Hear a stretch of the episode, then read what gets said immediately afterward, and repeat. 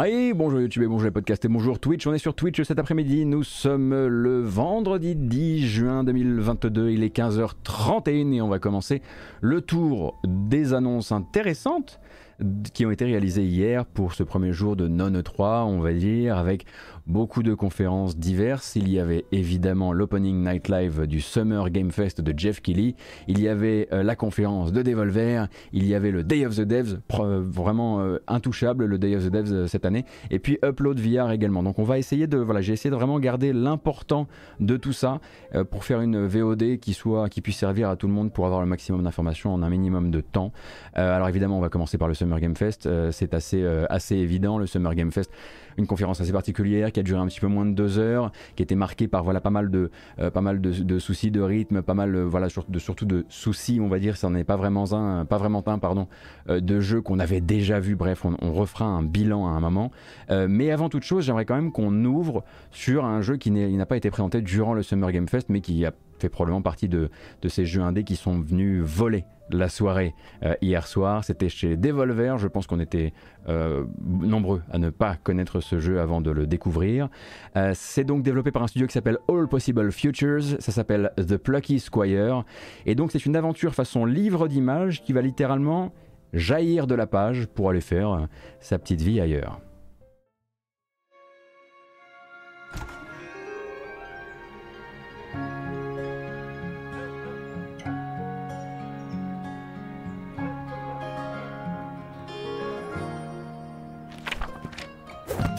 Once upon a time, there was a plucky squire named Jot.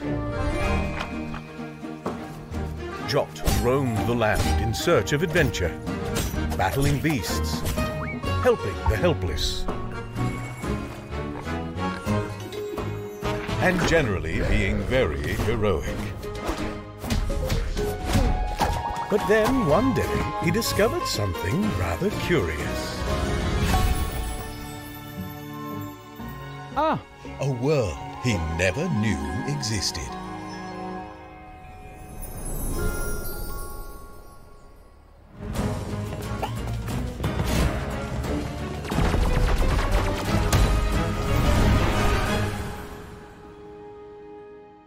Voilà, tout est dit. Il s'appelle The Plucky Squire. Euh, c'est attendu pour l'an prochain chez Devolver. On n'a pas d'autres nouvelles pour le moment, mais comme vous pouvez le voir avec cette présentation, on a compris beaucoup de choses quand même. On va commencer effectivement dans ce livre d'images, mais le personnage va décider d'en sortir pour aller peut-être rejoindre d'autres objets de cette chambre d'enfant telle qu'on le comprend pour un, jeu d'aventure euh, où l'immersion euh, et l'enchantement devraient être euh, voilà, très très haut, très très haut placés. donc bah, évidemment moi c'est dans ma wishlist. J'ai l'impression que je suis pas vraiment le seul, hein, vu euh, l'espèce de plébiscite que le jeu reçoit depuis hier. C'était la surprise de Devolver. Hein. Devolver a parlé d'autres jeux dont on parlera tout à l'heure, euh, souvent des jeux voilà qui étaient déjà attendus euh, dans son catalogue, mais ça c'est vraiment le petit, la petite pépite, la petite perle, comme on disait à l'époque de Gamecult, qui vient rejoindre le catalogue. Et donc le Summer Game Fest de Jeff Kelly, on va pas évidemment le résumer dans l'ordre on va le résumer dans l'ordre de l'importance, ou en tout cas de l'importance attendue par les organisateurs en commençant par la fin. Et la fin, c'était évidemment, il y avait eu un petit, euh, un petit, une petite fuite avant, euh, donc une visite de Naughty Dog. Naughty Dog, non pas pour euh, parler exactement d'un nouveau jeu, puisque figurez-vous figurez que le gros projet de Naughty Dog, en tout cas qu'ils avaient envie de mettre en avant aujourd'hui, outre effectivement la confirmation qu'il existe un The Last of Us multijoueur quelque part qui est en développement et dont on aura l'occasion de parler un petit peu plus tard, c'est que, bah, on l'imagine, sur demande de, Sony, qui a beaucoup de choses à vendre, une série, des jeux, euh, des consoles, et eh bien Naughty Dog est à la manœuvre désormais sur un remake de The Last of Us 1 avec les technologies de The Last of Us 2. Et plutôt que de l'appeler The Last of Us Remake, puisque le 2 s'appelait The Last of Us Part 2, celui-ci va s'appeler The Last of Us Part 1, tout simplement, avec une, euh, bah, une bonne annonce hein, pour euh, présenter ça, si ça peut vous intéresser, je sais pas.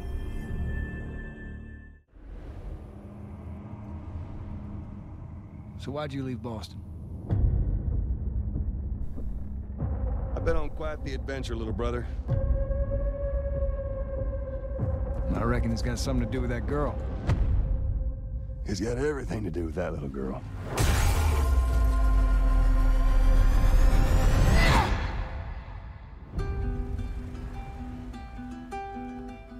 You know, I've never been this close. It's the outside. So is that everything you hoped for? Can't be any worse out there.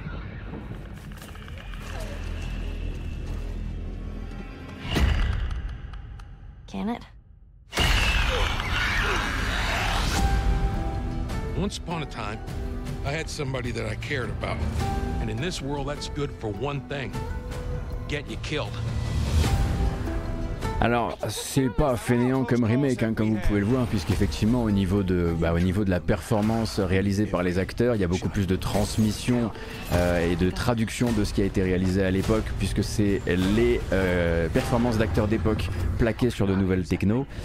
Cependant, évidemment, on peut se poser la question de quand est-ce qu'on va continuer à réduire le temps entre la sortie des jeux et la sortie de leur remaster. Je disais tout à l'heure, euh, et leur remake, je disais tout à l'heure sortir des, euh, vendre des jeux, vendre des consoles, mais aussi vendre des versions PC, hein, puisque celui-ci arrivera donc le 2 septembre euh, sur console PlayStation 5 uniquement sur console PlayStation 5 pour le marché console, pas de version PS4 bien évidemment, mais aussi avec une version PC qui arrivera et qui n'est pas forcément datée à la même date pour l'instant. En tout cas, c'est un petit peu flou de ce côté-là, en tout cas de ce que j'ai compris.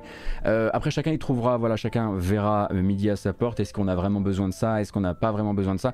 Sachez en tout cas que manifestement, ce n'est pas en train de complètement, on va dire, euh, euh, ankylosé Naughty Dog, puisqu'à côté de ça, Neil Druckmann, qui était présent hier euh, sur scène, lui travaille sur son prochain projet.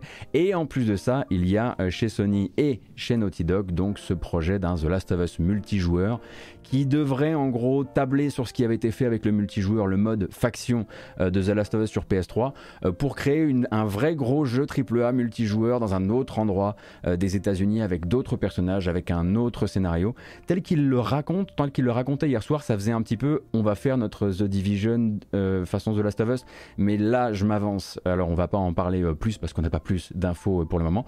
En revanche, un truc très important d'un point de vue véritablement consommateur, préparez-vous à vous faire douiller fort fort avec The Last of Us Part 1 parce que si vous possédez l'original, que ce soit sur PS3 ou sur PS4, pour la moindre réduction, vous pouvez vous brosser. Il faudra payer plein pot, ça a déjà été annoncé par PlayStation. Voilà. Euh, parce que forcément, on pensait hein, que ce serait voilà, un, update à 10 balles pour les gens qui possèdent le jeu, voire à 20 balles. Non, non, non, là, il est question de tout revendre plein pot, puisqu'ils l'appellent Part 1 pour dire que c'est un remake, qu'ils ont travaillé dessus suffisamment pour pouvoir euh, vous la refaire euh, à la totale. Et évidemment, il y a des gens qui vont passer à la caisse, et puis il y a plein de gens qui ne possèdent pas encore le jeu, qui découvriront demain la licence euh, par la série, euh, qui découvriront par le deuxième épisode, qui se diront qu'ils ont envie de voilà, jouer au préquel du deuxième épisode. Enfin, il y a plein de segments de marché que The Last of Us peut encore aller chercher. Euh, d'ailleurs, au passage, ils ont communiqué hier sur le fait que ça y est, The Last of Us 2 avait atteint les 10 millions de copies écoulées. donc voilà, c'est tout ce qu'on a pour l'instant. Et ça, c'était ce qui devait à la base servir de One Morphing et vraiment terminer cette conférence, mais ça avait été inventé, euh, inventé, éventé un peu en avance. Et du coup, on sentait que sur scène, puisque c'était en direct, il y avait un peu de désarroi. Euh, ils espéraient que ça avait plus de poids. Et puis bon, moi, je pense que voilà, peut-être que tout le monde dans l'équipe de développement ne se rend pas compte que les gens que ça excite le plus, The Last of Us Part 1 Remake, bah, c'est les financiers de chez PlayStation. Et que pour la plupart d'entre nous, ça reste quand même ouais, non, c'est pas ça qui va vous, pas, ça qui va vous faire euh, vous lever en standing ovation à la fin euh, d'une présentation. Dans les autres euh, jeux qui étaient présents, je vais vous parler des annonces, mais je vais aussi vous parler des jeux qui ont montré du gameplay parce que c'est quand même rare d'avoir du gameplay, de plus en plus rare chez ce bon Jeff Kelly et les joueurs PC bien sûr pour The Last of Us, mais pour l'instant on n'a pas encore la date exacte pour The Last of Us Part 1 PC. Il y avait The Callisto Protocol, il a été présenté plusieurs fois. En ce moment, on entend beaucoup beaucoup parler de lui, le jeu de Glenn Schofield, donc directeur créatif sur le premier Dead Space, qui fait désormais son Dead Space de son côté sans la licence. C'est très avéré, c'est très assumé. Et donc ils ont présenté du vrai gameplay non coupé cette fois. Je tiens cependant à m'excuser pour la qualité de la vidéo que je vais vous montrer. Pour l'instant, la vidéo n'a pas été postée en bonne qualité native sur internet.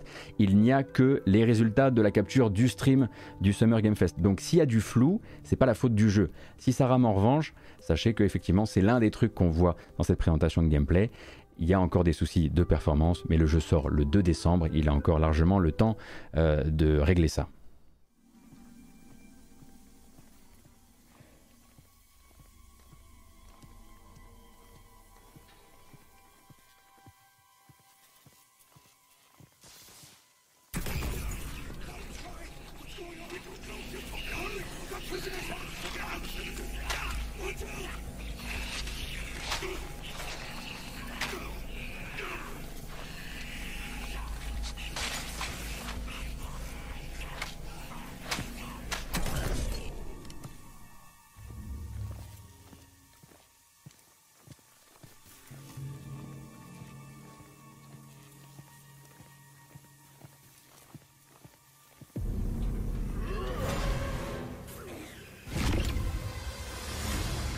Dans cette présentation de gameplay, il y avait surtout ce gant gravitationnel, on va dire, qui va permettre d'attirer les ennemis à soi et de les jeter euh, dans divers euh, euh, dangers environnementaux, les jeter dans des broyeuses, dans ce genre de choses. Et c'est une présentation vraiment où limite hein, le, démonstrateur tire à côté pour vous présenter le démembrement. et bah voilà, hein, c'est vraiment histoire de voir un petit peu la tronche que ça a, la gestion de l'éclairage, la gestion du corps à corps aussi qui est importante dans le jeu. Et euh, je vous renverrai ensuite, bien sûr, à la présentation une fois qu'elle sera bien clean sur YouTube. Moi, j'ai eu du mal à la trouver aujourd'hui, mais c'est très possible qu'elle soit déjà, euh, soit déjà euh, dispo. Pour rappel, ça sort donc le 2 décembre et ça sort donc un mois et demi avant Dead Space Remake. Préparez-vous en revanche à ce que ce que vous venez de voir là soit un petit peu une sorte de... ça donne le là d'une conférence qui a énormément, énormément tablé sur l'horreur et notamment l'horreur spatiale. Euh, là, j'ai zappé avant que le héros ne récupère sa combi qui en fait vraiment le héros de Dead Space pour le coup. Euh, avant de passer à l'horreur spatiale, on va quand même déjà aller euh, dans l'espace, mais avec du gameplay qu'on attendait depuis très longtemps. C'est pour le prochain jeu des développeurs de Warhammer Vermintide. Et bien Vermintide 2, c'est Darktide qui sort bientôt, hein, qui sort à la rentrée, qui sort le 13 septembre. Et Darktide, donc dans l'univers de Warhammer 40 000, montre enfin deux minutes de gameplay. Euh, et faut aimer le corps à corps. Moi j'adore le corps à corps dans Vermintide, donc je suis très heureux. Pour les gens qui espéraient un petit peu plus de bolter, un petit peu plus de tir à distance, cette démo là peut vous refroidir un peu. Moi je suis refait.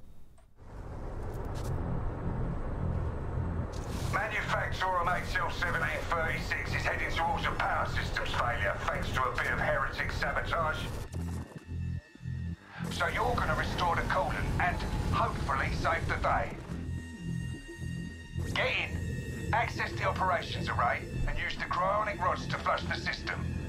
Preferably before something explodes. Head on through the ventilation tunnels and look for an access point. This way! Move it!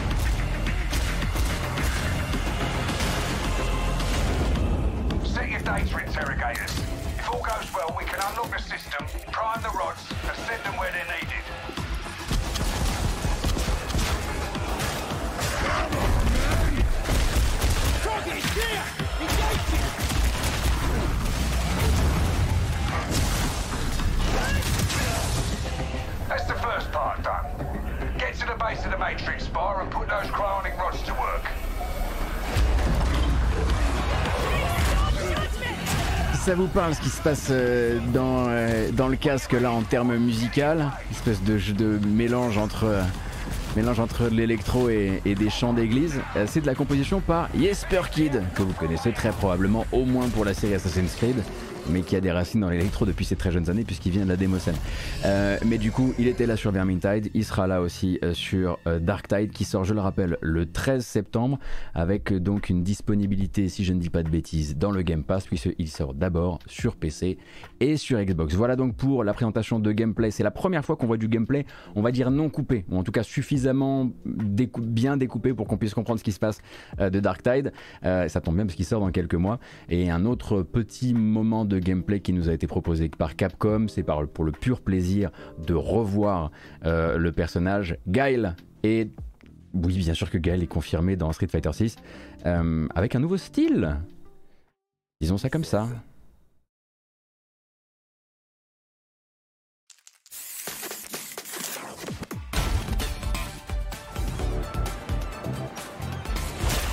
You won't know what hit you. Let me have some fun. Let's get this mission started.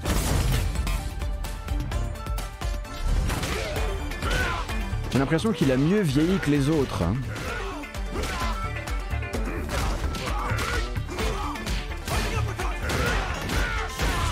This will be a good fight. Got you in my sights.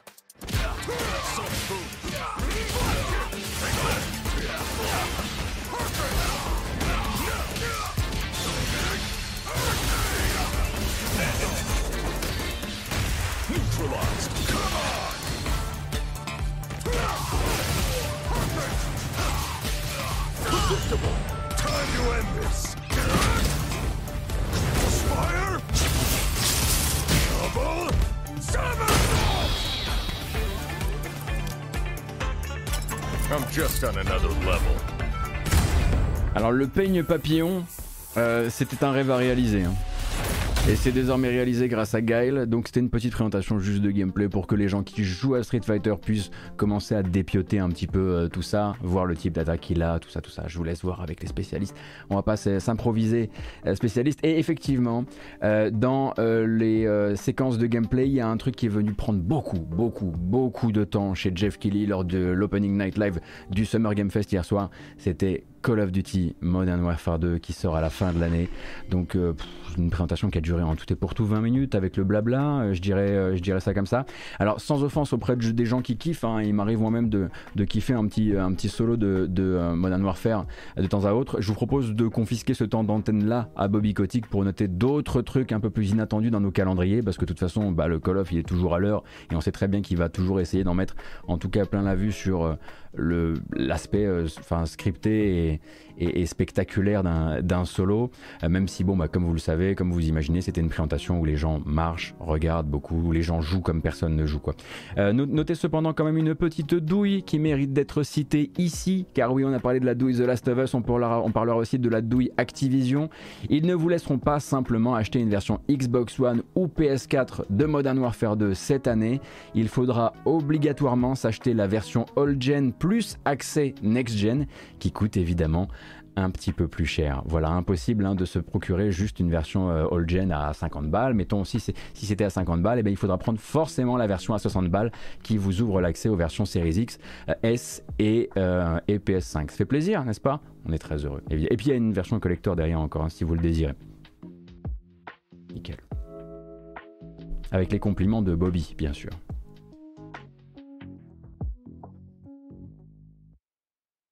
Je sais pas si c'était déjà le cas avant, je sais qu'il y avait l'édition cross-gen, mais là pour l'instant, euh, là, c'est pas la première fois où c'est l'édition cross-gen, c'est la plus basse qui existe? À vérifier sur les prix, hein, c'est vraiment les prix qui feront foi, mais j'ai lu ça, je me suis dit que j'allais quand même vous le passer. Euh, donc ça c'était pour les grosses présentations de gameplay sur des jeux très attendus, sur des jeux qui, voilà, qui ont déjà un nom, etc. Et ensuite, eh ben, il y a eu pas mal quand même euh, de jeux, il y a eu des retours, des espèces de...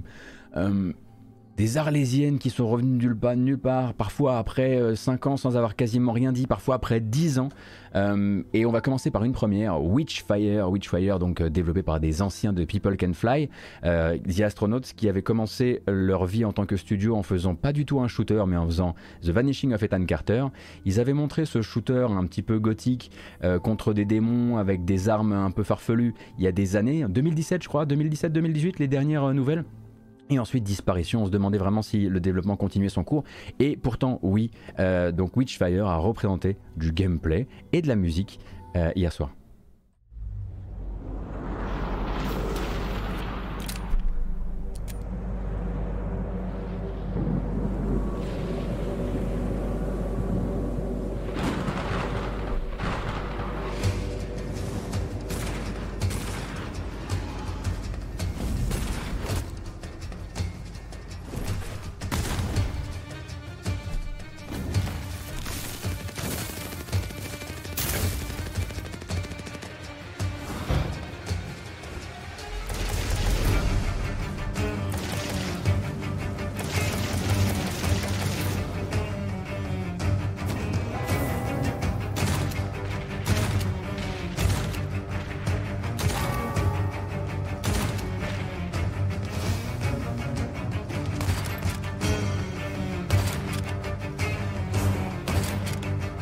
Ils ont tout calé sur la musique alors que c'est même pas un jeu rythmique, hein, faut pas croire. hein.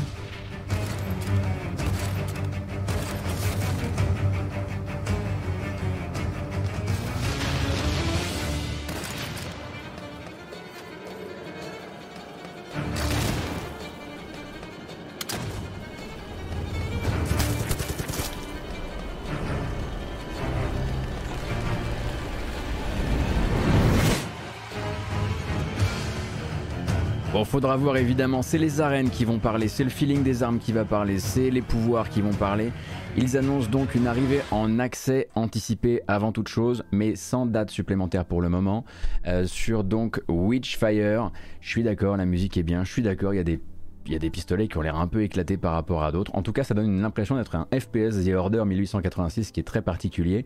Euh, et qu'est-ce que je voulais vous dire d'autre à propos du jeu? Ah oui, quand je disais que c'était les développeurs de The Vanishing of Ethan Carter, faut bien comprendre que comme je le disais, c'est des anciens de People Can Fly qui ont notamment fait Painkiller. À la base, leur sang euh, voilà, est imprimé euh, FPS il coule des balles quoi.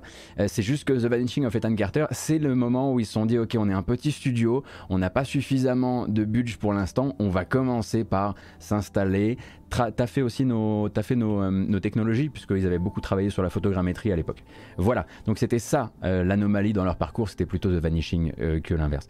On va continuer avec un autre jeu, thriller angoissant dans l'espace pas le dernier. Il s'appelle Fort Solis. Il est complètement sorti de nulle part. En tout cas, je connaissais pas du tout le studio avant et pour l'instant, j'ai même du mal à me renseigner sur le studio. Euh, pour l'instant, il, est propulsé par deux choses, deux personnes en l'occurrence.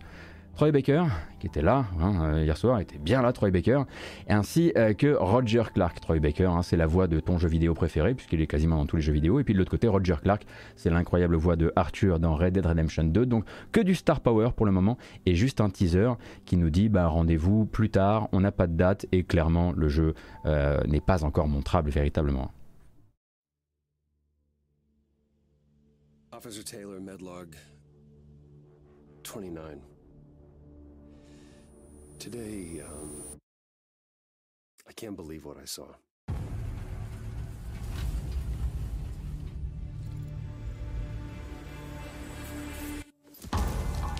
Solace, everything okay in there?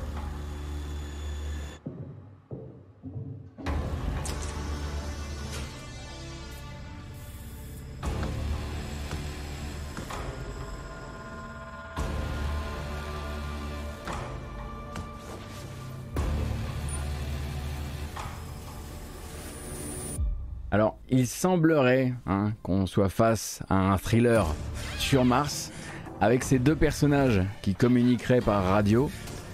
Il y a un truc sur lequel euh, les invités d'hier ont été assez clairs assez vite, et qu'il s'agirait de quelque chose d'assez ramassé quand même, euh, probablement pas un jeu qui a un budget euh, immense, surtout quand vous, quand vous mettez déjà de l'argent dans, des doublages par Troy Baker euh, et par Roger Clark. Donc a priori, voilà, il faut ça quand même s'attendre à ce que ce soit un, petit projet. Hein. donc ça, c'était le, thriller spatial numéro 2 bah, pour l'instant, mais on peut peut-être peut passer, peut passer sur le thriller spatial numéro 3 avec le retour de Routine, un jeu qui a disparu pendant 10 ans. Hein. voilà, il avait été annoncé en 2012. Euh, routine. Au début, quand il est apparu, j'ai cru que c'était du, ah bah, pendant qu'on écoute du Returnal en plus. Au début, j'ai cru que c'était du, euh, du Team, tant c'est beau, vous allez voir l'ambiance, les matières, les éclairages, ça en jette. Pour l'instant, c'est voilà, pas vraiment un jeu. Par rapport au jeu que vous auriez pu apprendre à connaître euh, il y a 10 ans, euh, il y a un pilier qui a manifestement disparu, c'est la mort permanente, qui était normalement vraiment au centre du jeu il y a 10 ans. Là, ils en parlent plus du tout dans ces termes. et pour l'instant, ils parlent de rien d'autre, hein. pas de date, c'est vraiment, voilà, routine et de retour grâce à Fiori, l'éditeur, qui a décidé de nous signer.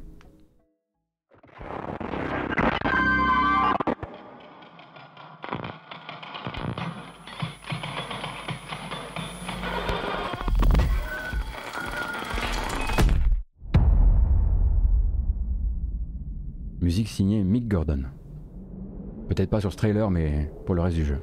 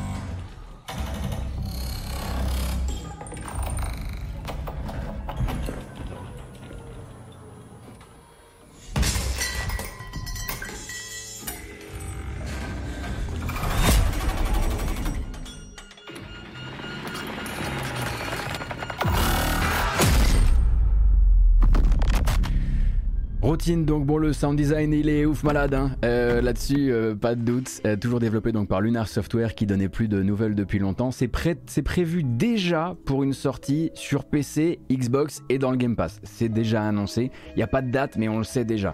Voilà.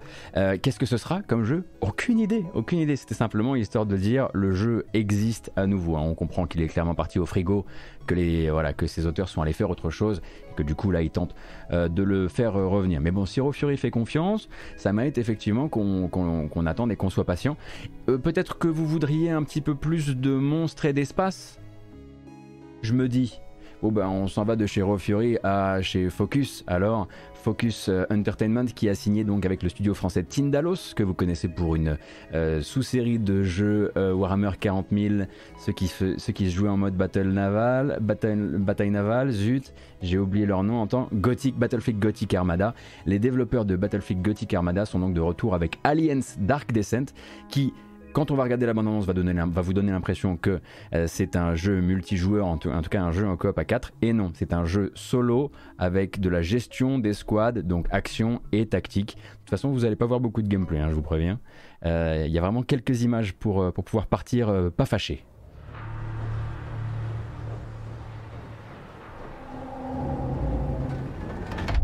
Sergeant Leo Alvarez of the CM Leth Recon Squad.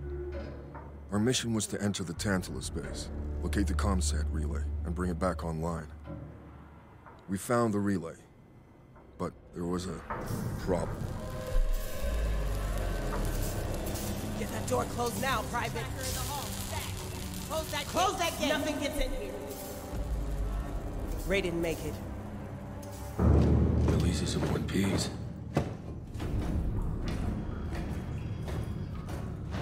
Willis, take the lead.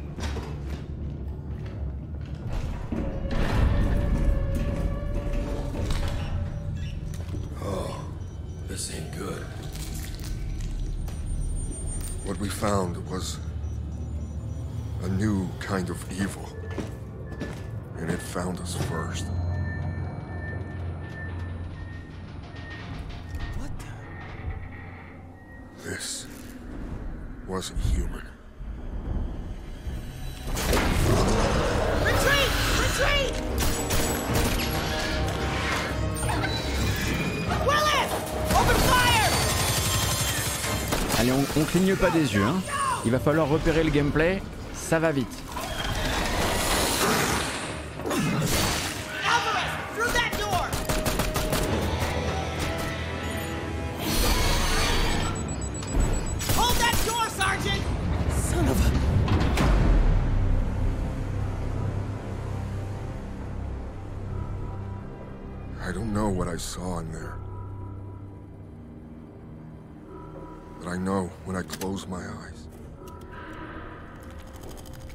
I still see it. Now everyone's dead.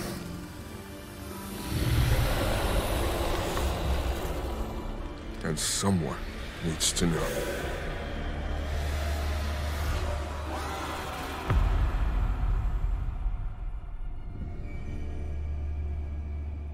On cligne pas Ouais, je crois que ça va apparaître maintenant. Allez, on... Voilà.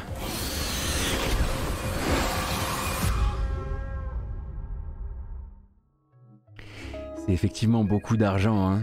Euh, pour finalement dévoiler à la toute fin que c'est pas du tout une vue TPS ou quoi que ce soit. À côté, on a des ressortissants de Blizzard qui étaient là, qui ont essayé aussi le trailer CG qui était beaucoup moins bien que celui-ci, qui eux aussi n'ont pas montré de gameplay. Et en fait, on aurait l'impression qu'ils auraient dû échanger leur budget euh, au, niveau du, au niveau du trailer. Mais donc, celui-ci, je le disais, s'appelle Aliens Dark Descent et ce sera manifestement un jeu d'action tactique avec gestion euh, donc de votre escouade. Merci beaucoup Daz, tu arrives pile poil alors qu'on parle d'un jeu de gestion tactique des squads avec manifestement de la mort permanente de vos soldats et aussi de la gestion donc de leur période de récupération etc. Donc peut-être du XCOM-like mais j'ai l'impression que le contrôle se fait peut-être de manière un peu plus directe ou alors avec une pause active ou alors avec ce genre de choses. Bref, comme je le disais c'est développé en France donc peut-être que certains médias euh, arriveront donc à discuter avec Focus et avec Tindalos pour euh, se voir présenter le jeu dans les temps à venir. Peut-être que moi j'irai peut-être me voilà quand même me bouger, essayer de voir s'il y a moyen d'essayer le jeu. Hein. Euh, donc voilà euh, pour Aliens Dark Descent. On sort officiellement du, de la partie spatiale. parce qu'il y a eu beaucoup, beaucoup de jeux dans l'espace hier, mais on sort pas forcément de la partie horreur. Ben non, euh, puisqu'il en restait encore un peu. Alors attendez, oui, je crois que je l'ai mise là, exactement. Euh, il y en a, on savait que Bluebird Team serait là euh, pour présenter un nouveau jeu. On savait que Konami ne serait pas là, donc on savait que Bluebird Team allait probablement parler de ses licences et non pas de son potentiel travail sur la licence Silent Hill. Et effectivement, ce n'est pas un layer, Layers of Fear qui a été annoncé, mais Layers of Fears, qui est décrit par les développeurs comme un nouveau jeu qui capitalisera sur l'histoire euh, fabriquée par euh, tous les jeux Layers of Fear, euh, donc le 1, le 2 et l'entrejeu. Le, on a du mal encore, il y a des médias qui comprennent que c'est un remake, que c'est une relecture, il y a des médias pour qui c'est un troisième épisode. Tout le monde n'est pas bien d'accord parce que la Bluebird Team utilise un petit peu les bons mots pour ça, pour justement ne pas... Et d'ailleurs ils répondent pas sur Twitter quand on leur demande si c'est un remake ou pas. J'ai bien regardé pour l'instant tous les gens qui y répondent très souvent sur Twitter, mais quand les gens posent cette question, il n'y a plus personne. Someone once said insanity runs in our family. Let it run.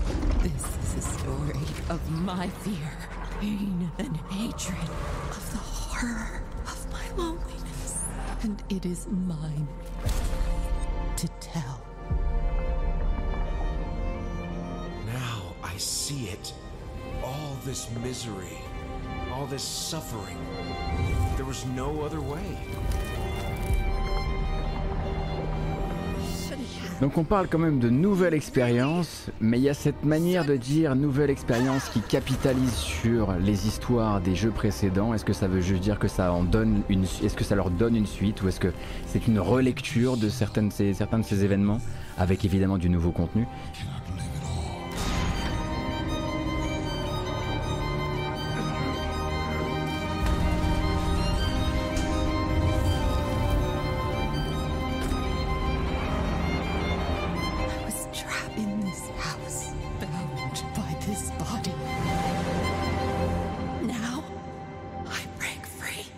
Régaler sur le chat parce que vous posez la seule question qui vaille qui compose la musique Eh bien, si c'est comme d'habitude, ce sera l'incroyable Arkadiusz Rekowski.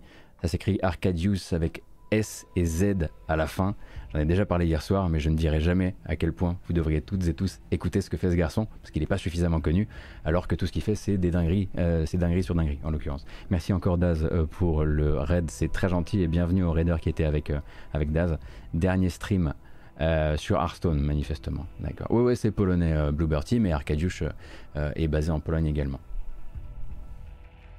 on continue avec, donc, je le disais, début 2023 pour Layers of Fears. Va falloir s'y habituer, c'est avec un S à la fin. et à côté de ça, qu'est-ce que. Ah oui, bon, je parlais tout à l'heure. Petit coup dur hein, en ce qui me concerne hier soir. Euh, pour euh, voilà, si vous êtes fan du vieux Blizzard, euh, que vous attendiez l'annonce donc de la nouvelle création, le nouveau jeu stratégie de temps réel des anciens de Starcraft 2 qui ont monté le studio Frost Giant en Californie, dans le but justement de continuer normalement l'héritage STR de Blizzard. Vous avez peut-être eu une mauvaise surprise. Euh, c'est pas la peine qu'on regarde la bande-annonce, donc on va parler par-dessus la bande-annonce à la limite, et ensuite je vous montrerai une petite capture du jeu, enfin un screenshot du jeu, parce qu'en fait ils ont voulu faire une bande-annonce à la Blizzard, mais manifestement le budget n'y est pas, la mise en scène n'y est pas, et surtout on comprend pas ce que c'est. Et c'est tellement raté, je trouve, au niveau de la communication qu'on se, met à focaliser uniquement euh, sur les designs qui nous rappellent vraiment beaucoup trop certains trucs, quoi.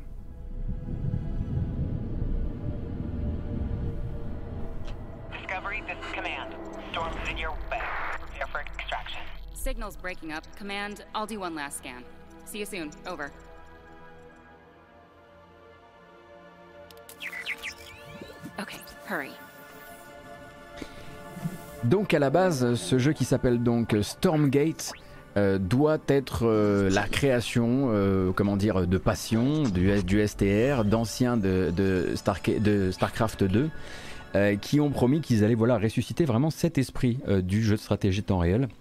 On ne s'attendait pas cependant à ce qu'ils le ressuscitent comme ça, dans le sens où pour l'instant on n'a qu'une image de gameplay que je vous montrerai tout à l'heure, mais surtout, on ne pensait pas que ce serait pas un jeu premium, car oui, Frost Giant, le studio a annoncé que Stormgate serait un free-to-play. Si c'est un free-to-play, il y a forcément donc des parties de sa conception qui seront euh, comment dire, euh, influencés hein, par son mode de distribution. Ils en font un free-to-play pour toucher un maximum de personnes bah, parce qu'ils ne s'appellent pas Blizzard, parce qu'ils n'ont pas une licence comme StarCraft euh, dans le dos. et à côté de ça, ils annoncent quand même un ou deux trucs assez intéressants. Par exemple, ils veulent faire une campagne solo, une campagne qui sera d'ailleurs en solo ou en coopération. mais il y a évidemment un très gros accent mis sur bah, le fait de remplir, on l'imagine, les serveurs avec du monde qui voudra jouer aussi bien en 1 versus 1 qu'en 3 versus 3 puisque ça montera jusqu'à 3 versus 3. Et quand on voit ça, on se demande vraiment, enfin c'est pas vraiment une bande-annonce on va dire de STR, en tout cas de jeu stratégie temps réel. Euh, on a, voilà, là on, nous présente ce qui semble être des unités euh, d'un StarCraft-like euh, potentiel, on va dire ça comme ça.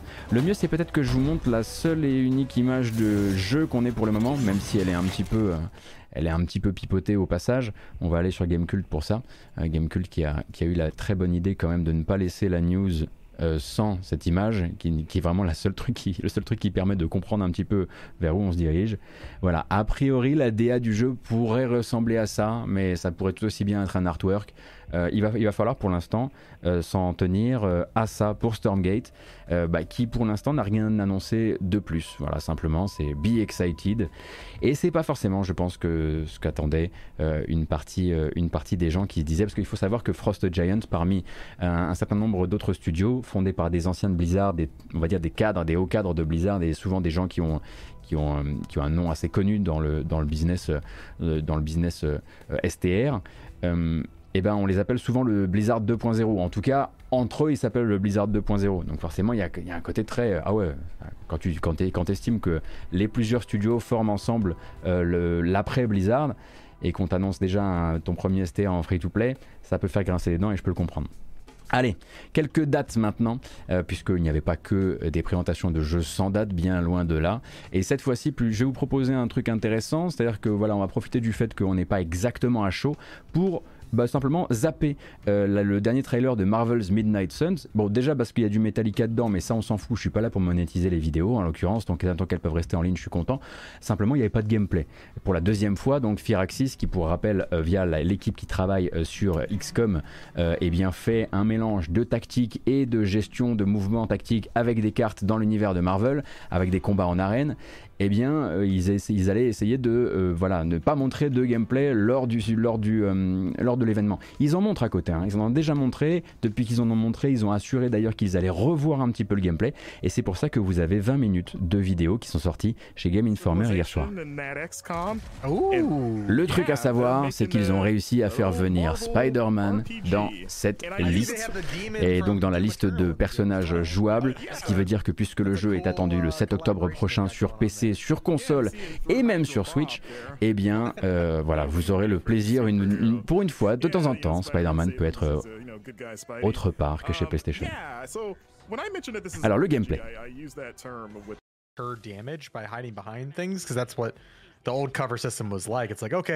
Donc, comme je le disais, euh, c'est l'équipe de XCOM derrière. On va jouer des cartes et chaque euh, membre de votre équipe va apporter des cartes à votre deck.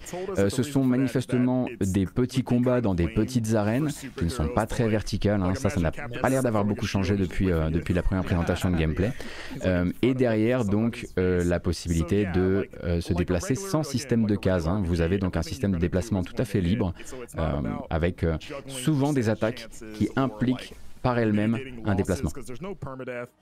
Okay, Obviously, yeah. superheroes. Like, if somebody goes down, you can revive them if you know if you want to, and it's just more about uh, just using what you have strategically to take down uh, opposing forces as Donc comme il l'avait montré dès le départ, c'est un jeu dont le but sera aussi de propulser vos ennemis, euh, de vous décaler quand vous attaquez, de les pousser vers le, contre des caisses explosives, de les pousser contre euh, des obstacles contre lesquels ils pourront se cogner, etc. Un genre de Into the Breach Marvel euh, finalement. Je tente des trucs. Ah, je tente des trucs, c'était juste pour. Euh, voilà. et donc, euh, vous avez ces 20 minutes de, gameplay hein, qui vous permettront de vous faire une idée. Encore une fois, moi, je suis très embêté par euh, ce terrain de jeu incroyablement plat, incroyablement bidimensionnel. Quand on sort de, bah, voilà, de l'équipe qui a fait XCOM 2, je m'attendais à quand même pas mal, voilà, plus de verticalité, pouvoir profiter un petit peu d'être, voilà, dans, justement en plein milieu d'une ville pour, pour jouer avec ça ou alors ils gardent ça dans leur manche, mais je pense qu'ils auraient eu tout intérêt à le montrer avant. Pour l'instant, en tout cas, euh, ça n'a pas été montré, et moi j'attendrai évidemment d'essayer le jeu, je le rappelle, ça sort le 7 octobre. On continue direct avec une autre date beaucoup plus proche de, nous, et celle-ci beaucoup plus, euh, enfin qui fait beaucoup plus l'unanimité, le 16 juin. Il est là. Enfin, ils sont là, mais maintenant ils sont là avec lui, quoi.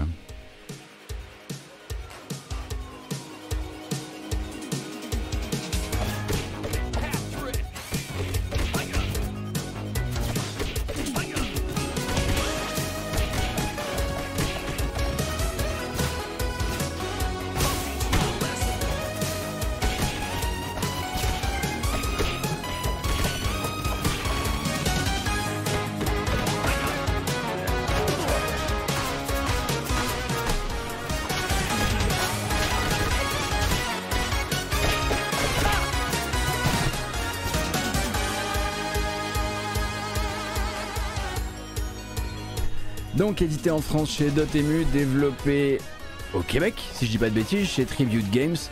Euh, Teenage Mutant Ninja Turtles Shredder's Revenge arrive donc sur toutes vos plateformes préférées dans 6 jours.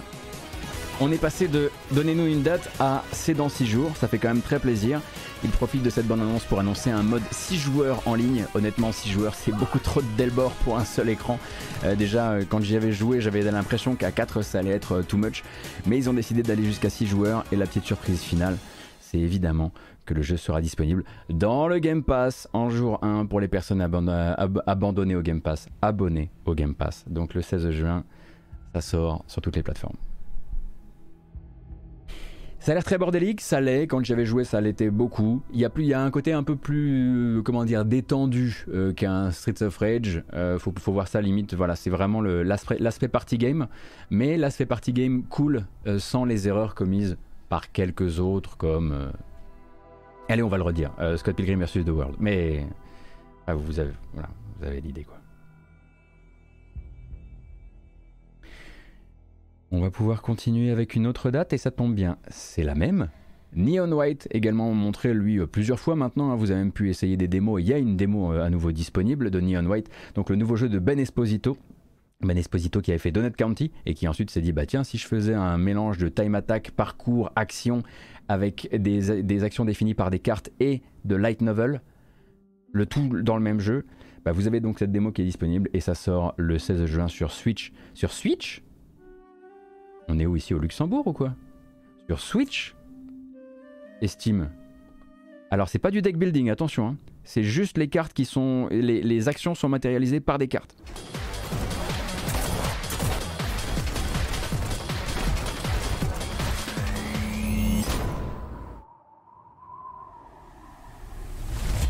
We're called neons. Sinners plucked from hell to do God's dirty work. But I'm finding it hard to believe we're in heaven.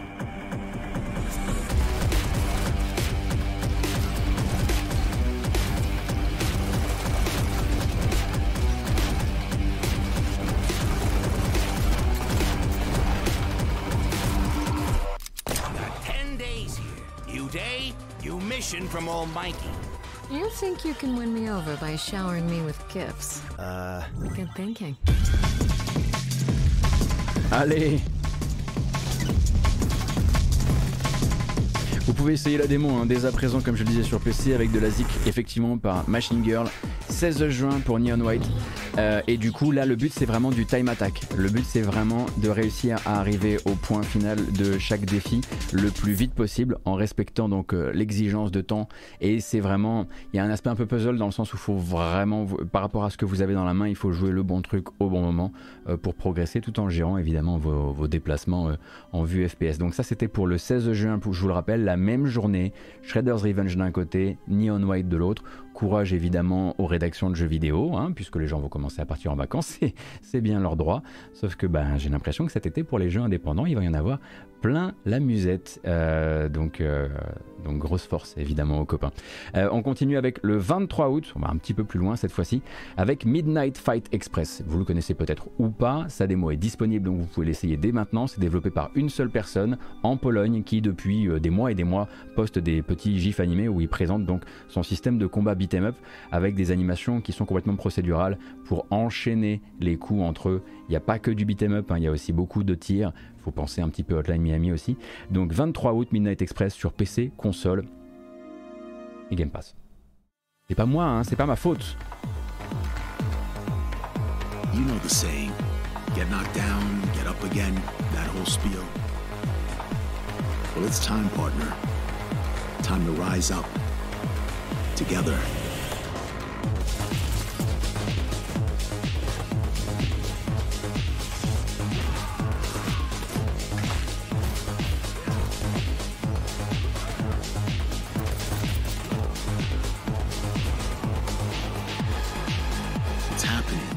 Big guy's actually going through with it. While I sat at his side, seeing lives as dollar signs, had the stink of corruption all over me. And you know who put it there? Nah, not him. Me. Well, I ain't wearing it anymore. And neither are you. Tonight, we wash this whole damn city down.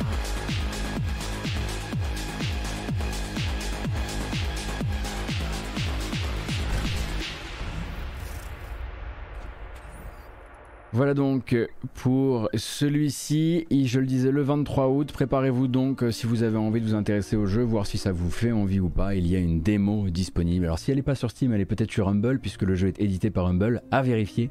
Nous, on va avancer un petit peu. Effectivement, Nightingale était là, hein, souvenez-vous, ce jeu de survie action qu'on avait déjà vu présenté euh, par le passé, donc jeu de survie euh, fantastico-victorien, on va dire, où on ouvre des portails façon Stargate vers d'autres dimensions. et euh, eh bien, hier soir, il présentait simplement, on va gagner ce temps en ne regardant pas le trailer, mais il présentait simplement la possibilité d'apporter des modificateurs au moment d'ouvrir la porte des étoiles pour dire j'aimerais, quand j'arrive sur le prochain monde, qu'il y fasse telle météo, qu'il y ait tel genre de dangers environnementaux, qu'il y ait tel défi, tel type de monstres, etc. Donc voilà, des aventures euh, à la carte. Et à côté de ça, effectivement, toujours cet univers qui arrive à avoir une petite fantaisie assez intéressante qui, euh, voilà, qui, donne, euh, qui donne son petit truc un peu particulier. Et qui est donc studio qui a été récupéré par Tencent puisque leur ancien développeur ne les voulait plus. C'est pas qu'il les voulait plus, c'est simplement qu'il était en train de se désengager du jeu vidéo classique et que du coup, il leur, voilà, ce jeu vidéo manifestement tourné vers un usage premium, voilà, était trop cher pour eux. Donc ils l'ont filé à Tencent, à Tencent, qui manifestement maintenant les laisse faire ce qu'ils veulent. J'imagine, en tout cas. On continue avec Microids, allez un petit peu, euh, on passe par la France. Euh, et la France, euh, bah la France cette fois-ci tourne en boucle, on va dire, puisque la, France va nous représenter un jeu qui a été annoncé mais dont on n'avait pas encore vu la DA. c'est le retour de Flashback, c'est la suite de Flashback même. Non, ce n'est pas Fade to Black, puisque Flashback 2 va faire comme si Fade to Black n'existait pas. Beaucoup de gens faisaient déjà comme si Fade to Black n'existait pas. C'est développé donc à Lyon, chez Microids Lyon. Euh, c'est toujours Paul Cuisset euh, donc, qui pilote l'équipe de développement. Et euh, le trailer va nous présenter la nouvelle DA. Alors attention, il faut la regarder par les différents pans, parce que les images sont présentées un peu de, un peu de biais. c'est de la 2,5D. À mon sens, c'est pas mon truc, c'est-à-dire que c'est pas, c'est soit pas assez rétro, soit pas assez moderne. Il y a un truc un petit peu entre les deux. En revanche, au niveau de la musique, ils sont retournés chercher Raphaël Gesca et Raphaël Gesca, c'était l'auteur de la musique de Flashback sur Amiga, enfin la BO de la BO Amiga de Flashback, c'est ce que je voulais dire.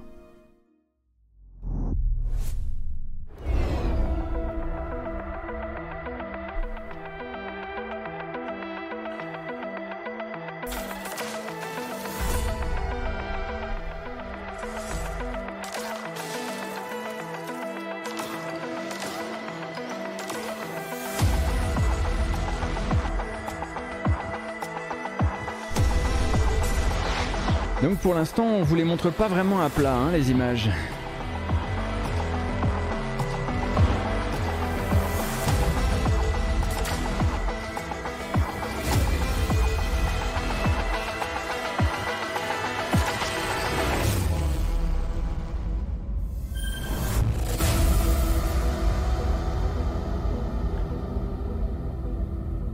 Sorti en fin d'année sur toutes les plateformes sauf la Switch. Il faudra attendre 2023 pour la version Switch. Honnêtement, pour l'instant, je ne suis pas du tout convaincu par les images.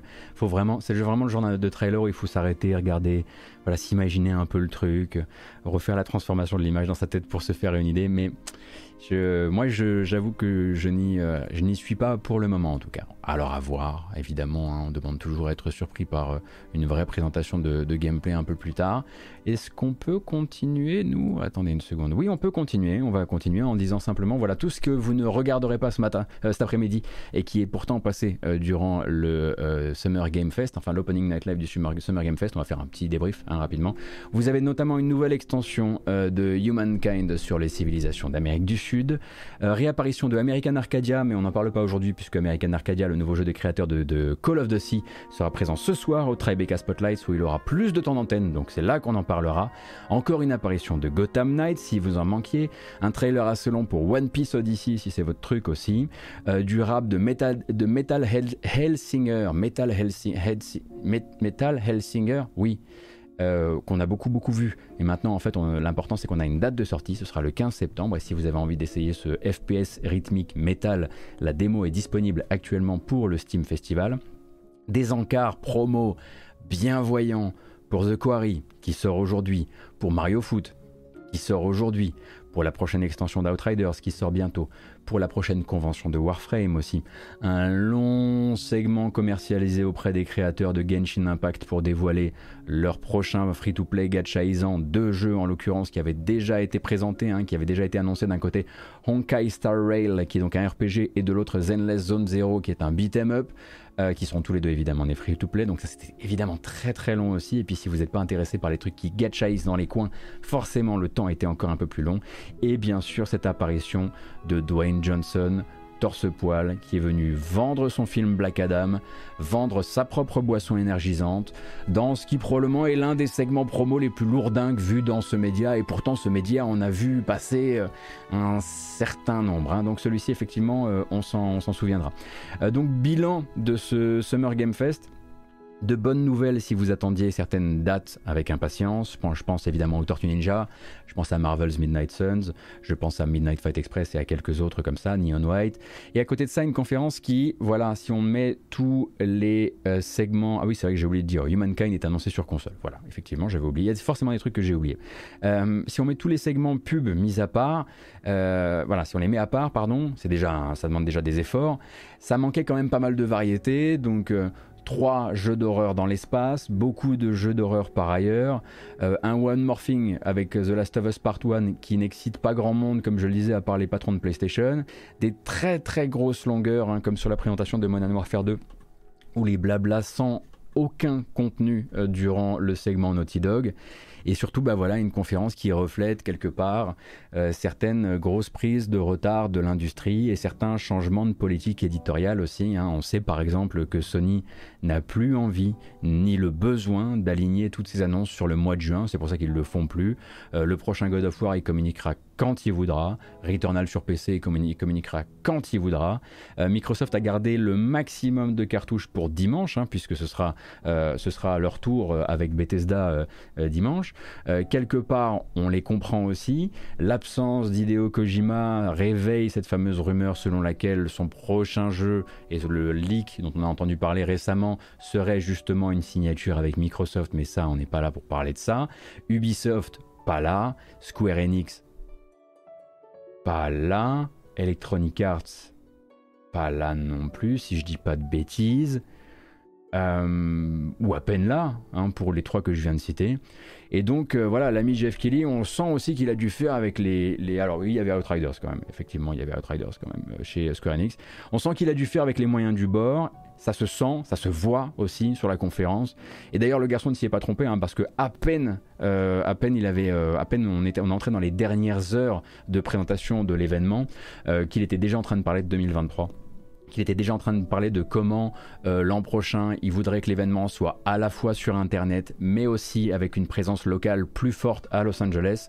Pendant ce, temps, l'ESA, l'association qui organise le 3, elle dit la même chose, elle dit que 2023 ce sera la grande année, le grand retour aussi bien euh, sur euh, Twitch et YouTube qu'en présence justement en façon grand salon à l'ancienne. N'oublions pas que tout le monde a le plus grand intérêt à dire qu'ils reviendront plus fort l'année prochaine, mais personne enfin aucun, aucun de ces deux, de aucune de ces, aucun de ces deux acteurs ne décide pour le moment quoi que ce soit. C'est le contenu qui décide de tout ça. C'est les éditeurs qui les suivront ou qui les suivront pas, selon que ça les arrange ou que ça les arrange pas, selon qu'ils ont continué à prendre du retard ou pas. Donc j'aurais tendance pour l'instant à dire ok les mecs, on verra pour 2023. Euh, commençons déjà, à, voilà, terminons 2022. Je rappelle que Jeff Healy a encore hein, quelques, euh, événements à organiser cette année. Il y a l'Opening Night Live de la Gamescom. Il y a également les Game Awards euh, pour, en tout cas, pour sa crèmerie à lui. Euh, oui, c'est du direct le Summer Game Fest.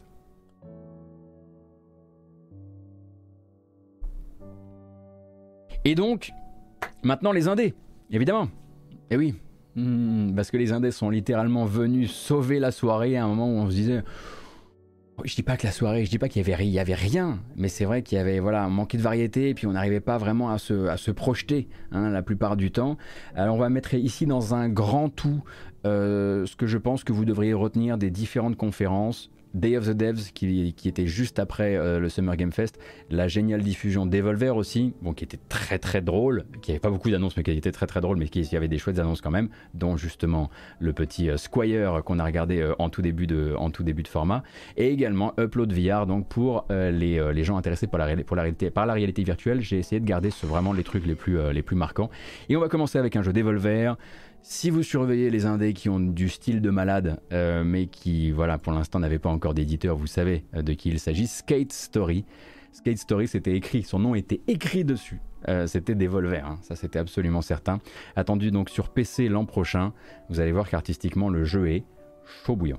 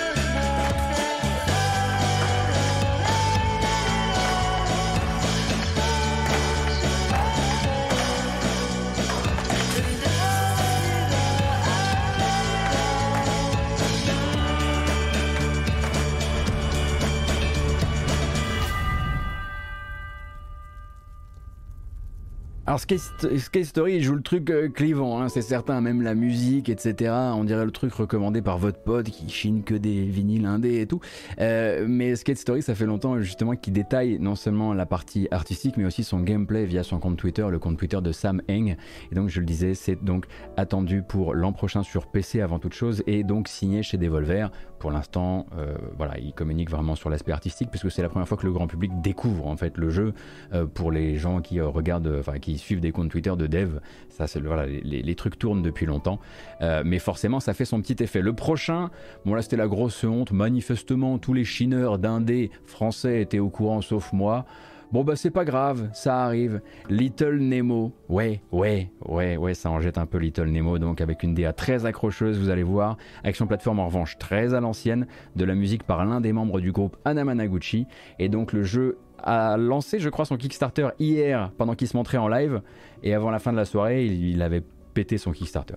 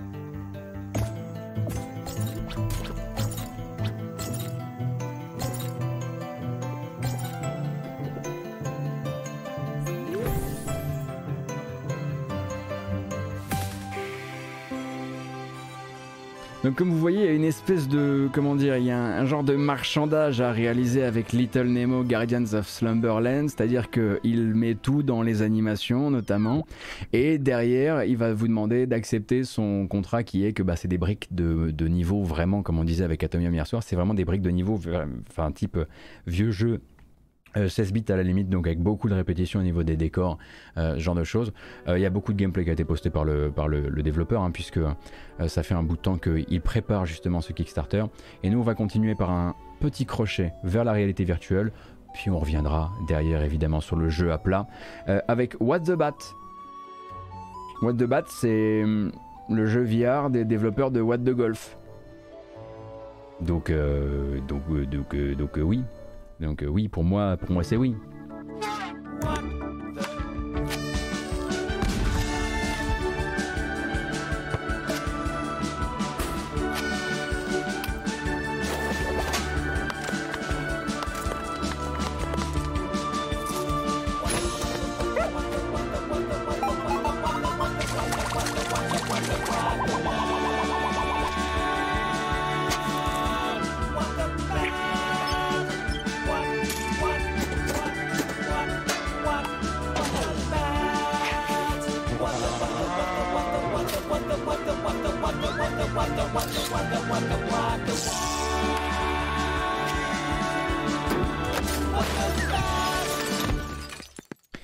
2022 d'abord sur Quest 2. Alors, pour que vous compreniez un petit peu vers où on se dirige, quand même, What the Golf est un jeu de golf.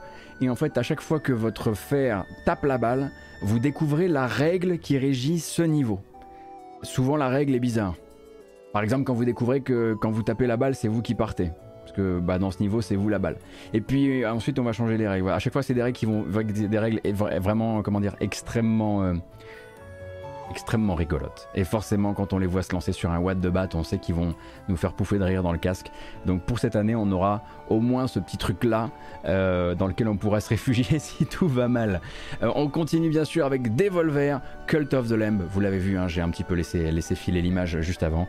Cult of the Lamb, tout le monde a envie d'y jouer. En tout cas, on est beaucoup à avoir envie d'y jouer. Maintenant, la date, elle est posée. Ce sera le 11 août sur Switch, sur PC, sur console de salon. Je vous rappelle la base de l'histoire de Cult of the Lamb. Donc euh, cette histoire donc d'un petit, animal qui allait se faire donc tuer, sacrifié, qui est sauvé par une puissance supérieure et qui, pour remercier cette puissance supérieure, crée un culte autour d'elle, culte euh, meurtrier, au passage. Euh, bah évidemment, c'est Devolver. La démo est disponible. Les gens qui sortent de la démo sont ravis, mais aussi très énervés, parce qu'il semblerait que le jeu soit très bien, mais que la démo soit horriblement courte. Euh, pour rappel, ça ressemble à ça et c'est toujours aussi joli. Hein.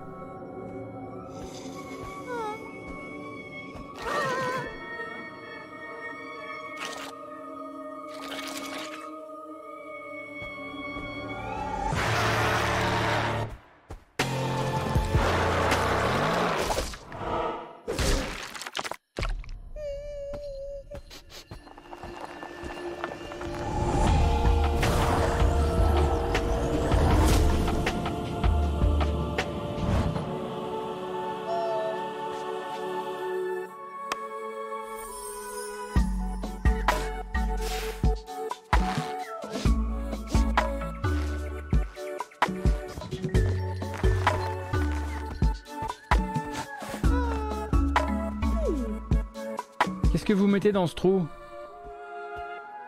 Oh non.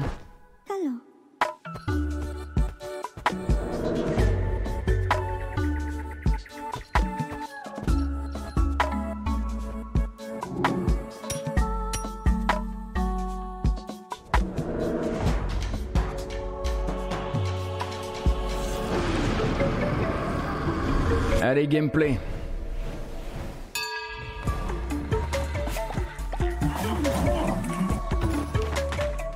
Faudra effectivement euh, bah, gérer euh, sa secte, mais aussi partir à l'aventure.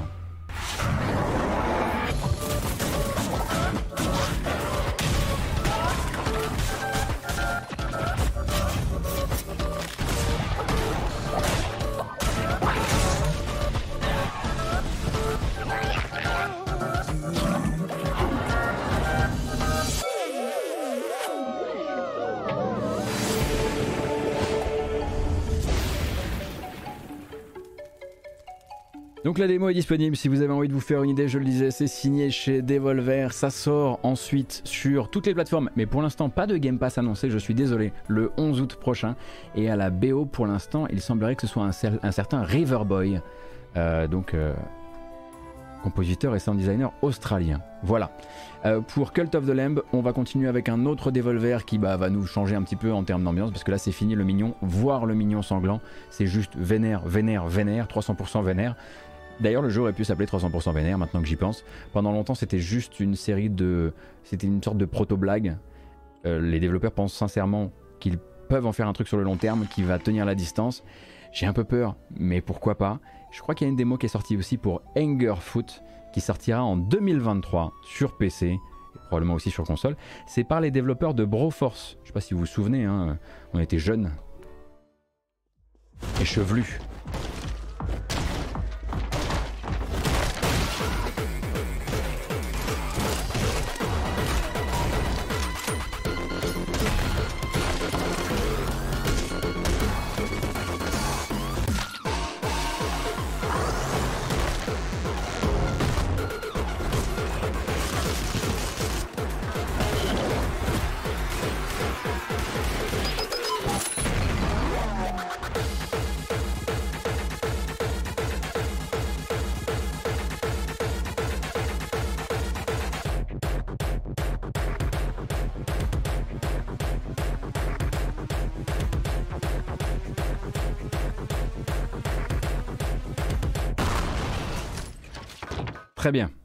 Ça va les enfants? Vous, vous amusez bien? Are you winning, son Bon, écoutez, honnêtement, je crois pas vraiment à la possibilité d'Angerfoot de tenir, le, de tenir le, pavé sur le long terme, mais sait-on jamais. Comme le dit très justement Seldel, salut Seldel, euh, ça rappelle un peu Severed Steel. Severed Steel qui d'ailleurs vient d'être daté pour le 20 juillet. On en parlera une prochaine fois parce que bah, lui, il n'est pas arrivé effectivement via une des conférences récentes. Alors, puisque je disais tout à l'heure, pendant qu'on était en train d'enregistrer, on est toujours en train d'enregistrer, je disais ouais, God of War, Ragnarok, il communiquera quand il voudra. En tout cas, il a toujours pas communiqué, mais voilà. A priori, Bloomberg vient de poser à nouveau un article sur la table. Euh, Jason Schreier l'affirme. Pour lui, c'est pour novembre. Alors, secret de Polichinelle, puisqu'on sait que de toute façon, il doit vraiment pas rater la sortie en 2022 euh, et qu'il doit justement faire mentir les gens qui disent qu'il pourrait être encore reporté. Et donc, selon l'article de Bloomberg, ça partirait vers novembre. Alors, quelle date exactement? Je ne sais pas.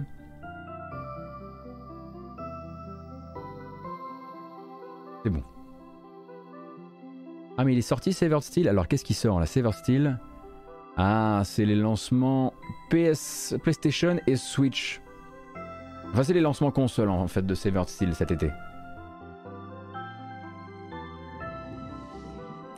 Non, non, t'inquiète pas, Ruki Asaka. Alors si, si, je l'ai dit, hein, que je passais pas les trucs Oyoverse. Non, non, mais vous démerdez, hein, vous, regardez vos, regardez vos gachas. Euh, je, va pas commencer à regarder 3 minutes de trailer de gacha ici. Alors qu'il y a tout ça, il y a tous les petits indés mignons à regarder là.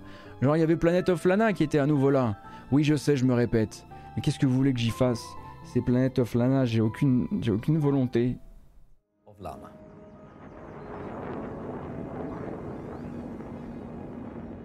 In our game, you play a young girl called Lana, who is forced out on a mission to save her sister that has been taken away by an invading robot army. Donc là, vous êtes sur une vidéo plutôt effectivement au format Day of the Devs. Euh, donc euh, généralement pas mal de gameplay et puis euh, voilà le développeur qui explique un peu sa démarche créative ou en tout cas la démarche créative de son studio.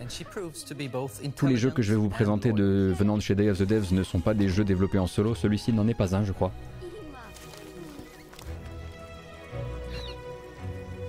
Je sais pas s'il y a des gens sur le chat qui découvrent pour la première fois Planet of Lana. Being her own personality, Mui also has things that she's afraid of.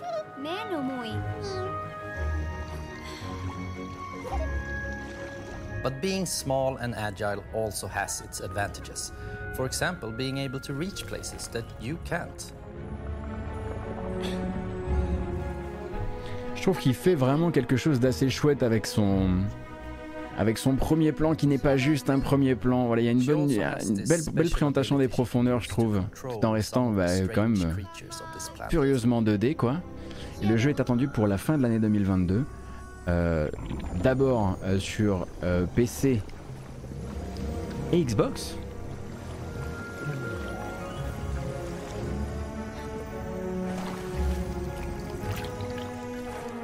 Il y a un truc effectivement que cette présentation de gameplay a, montré, c'est que le jeu avait peut-être des petits problèmes au niveau. En tout cas, il, fait un petit peu peur sur l'inertie de son personnage. Comme beaucoup de jeux comme celui-ci, malheureusement, euh, on verra. J'ai pas encore eu l'occasion d'y jouer.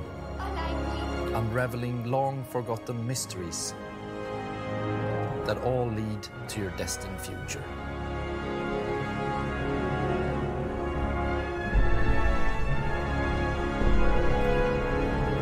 Allez, on reste dans les trucs. Euh, les trucs 100% esthétiques. Je suis évidemment désolé d'avance pour les gens qui auraient déjà découvert le jeu ailleurs ou chez moi parce qu'on l'avait déjà regardé en matinale, mais on a revu donc une nouvelle vidéo pardon, de Animal Well. Alors Animal Well, qu'est-ce que c'est? C'est un Metroid-like avec un petit blob mignon qui va aller donc de euh, d'écran en écran, qui va récupérer manifestement des pouvoirs. Mais hier soir, Animal Well était surtout là pour bah, déjà remontrer euh, comment dire l'étrangeté de son univers puisque le développeur et euh, l'éditeur d'ailleurs mettent très ça en avant, euh, le côté très bizarre et vous allez le voir durant la vidéo, euh, mais aussi le fait qu'ils ont envie d'avoir plusieurs niveaux de mystère dans le jeu. Alors la partie évidemment des puzzles que vous aurez à résoudre, et puis ensuite d'autres puzzles qui nécessiteront juste de qui seront complètement facultatifs mais qui vous expliqueront un peu le lore de ce monde-là, que vous pourrez résoudre seul. Et une dernière partie où le développeur est persuadé qu'il pourra rentrer au panthéon de ces jeux euh, euh, où le mystère est complet et le mystère est presque communautaire, comme Fez par exemple. Et il espère que ça va titiller la, curiosité des joueurs qui pourront se réunir sur Reddit, comme Tunic également aussi, euh, pour élucider les mystères profonds et méta du jeu. Et il y a effectivement un puzzle dans la vidéo et le développeur, comme le dit Mr. Black Baba, offre une copie du jeu à la première personne qui percera le, le, le mystère du trailer. A 4K TV screen has 144 times as many pixels, but le mystère a déjà été percé. Ah, bah il va falloir qu'il s'améliore, Pépère. Alors ça sort sur PC et PS5. Pourquoi PS5 et pas autre chose? Je sais pas. Il faut voir avec le développeur de Animal Well. Euh, alors, il y avait également How to Say Goodbye qui était présent. How to Say Goodbye qui. Euh, alors attendez, je peux peut-être voilà, vous le montrer rapidement euh, comme ça. How to Say Goodbye qui est un, jeu de chez, euh, de chez Arte que vous avez peut-être déjà vu tourner. Puzzle game à base de. À base de voilà, de, bah, effectivement, comme, comme le disait très bien Atomium hier soir, le jeu labyrinthe, le jeu de, le jeu de société labyrinthe de, notre enfance. du coup, How to Say Goodbye, Goodbye était là. tout comme d'autres qu'on connaissait déjà, qu'on avait déjà pu voir en matinale ou ailleurs, comme Nayad je suis désolé, mais je suis obligé de vous montrer au moins une ou deux images de. Ah non, je l'ai pas. J'ai pas prévu le trailer de Nayad, la honte. Bon, N-A-I-A-D.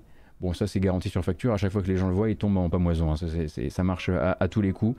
Euh, et donc, euh, c'était simplement, bah, c'était une belle sélection hein, chez Day of the Devs. Euh, et grosso modo, c'était l'occasion de voir aussi de, nouvelles, de nouveaux éléments de gameplay. Mais c'est vrai qu'il y avait aussi Bear and Breakfast. Et la spécificité de Bear and Breakfast, contrairement à beaucoup de jeux qui étaient montrés, c'est qu'il a une date assez proche de nous. Ce sera le 28 juillet prochain sur Switch et PC. Je vous rappelle le pitch de Bear and Breakfast. Vous jouez donc un ours qui découvre que les humains reviennent viennent peu à peu dans la forêt et se dit qu'il va quand même falloir peut-être euh, ben, leur fabriquer des maisons. Du coup, c'est une réserve, une réserve à humains.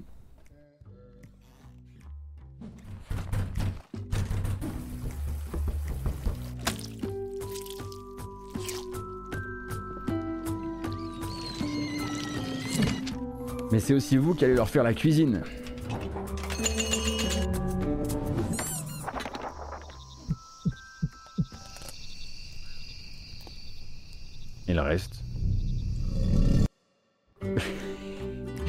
Ça se présentera comme ça et donc ce sera un jeu. Euh, c'est annoncé par le développeur comme étant un jeu de gestion light, euh, donc gestion, construction, aménagement et puis aussi un petit peu évidemment récupération de ressources, euh, etc. a priori, c'est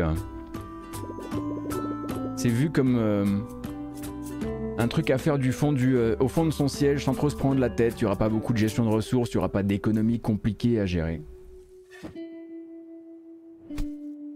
C'est un bed and breakfast, sauf que c'est un ours qui le tient, du coup c'est un bearing breakfast. Et ça sort le 28 juillet sur Steam et sur Switch.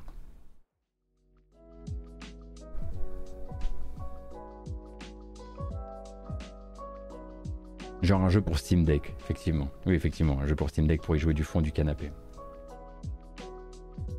Hmm. Qu'est-ce qu'on a d'autre? On va regarder la vidéo de stream quand même. Oui, parce que voilà, ne l'appelez plus, ne l'appelez plus Skim. Les développeurs l'appellent Stream. Donc, euh,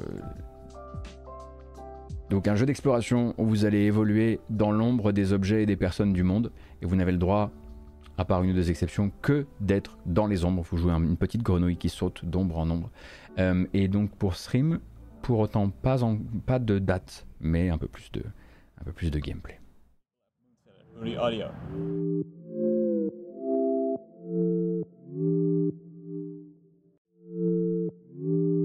Donc lui aussi, on avait déjà regardé un petit peu du gameplay hein, de stream par le passé, euh, sauf que bah, maintenant, effectivement, il a été mis en avant par le Day of the Devs qui était juste après le Summer Game Fest.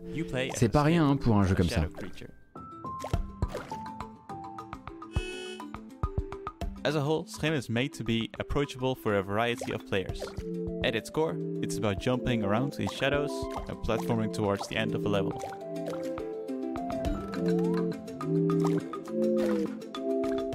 Each shadow has their own schim. The player plays around as a schim of a human. However, this schim is separated from that person, and it's up to you to find your way back.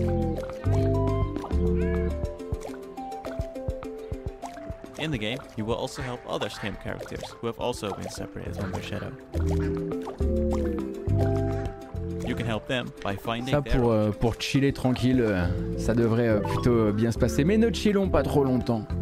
Car Choo Choo Charles était également présent au Day of the Devs hier, développé par un développeur solo qui s'est dit Et si vous étiez conducteur de train Et si vous étiez constamment poursuivi par un train araignée Et s'il fallait pour ça améliorer votre train Voyager, descendre de votre train, récupérer des ressources, améliorer vos armes Toujours poursuivi par un train araignée qui lui ne respecte pas les rails pendant que vous vous respectez les rails. Allez, on y va. Hey, I'm Gavin. I'm the solo developer behind Two Star Games and I'm currently making Choo Choo Charles. Pendant longtemps, j'ai cru que Choo Choo Charles était un jeu blague et cette présentation, ça a été le moment où j'ai compris que le développeur allait vraiment au bout du truc et allait vraiment pousser le délire et la profondeur du jeu hyper loin. It's an open world horror game where you navigate an island in an old train, upgrade it over time, and then use it to fight an evil spider train named Charles. Donc vous avez effectivement, vous êtes enfermé sur une île euh, qui est donc un monde ouvert avec euh, Charles et Charles vous poursuit. If you pump enough lead into his face, that'll probably encourage him to run off and find something else to do.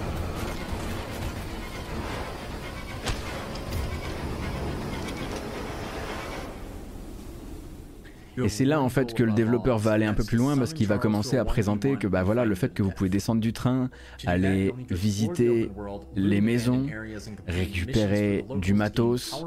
Un petit peu plus tard dans la présentation, voilà rencontrer des PNJ. Euh, vous allez un peu plus tard, vous allez aller dans des sortes de souterrains, des espèces de attendez voilà, des espèces de donjons à la Elden Ring où vous allez récupérer du matos potentiellement pour ensuite améliorer votre votre locomotive.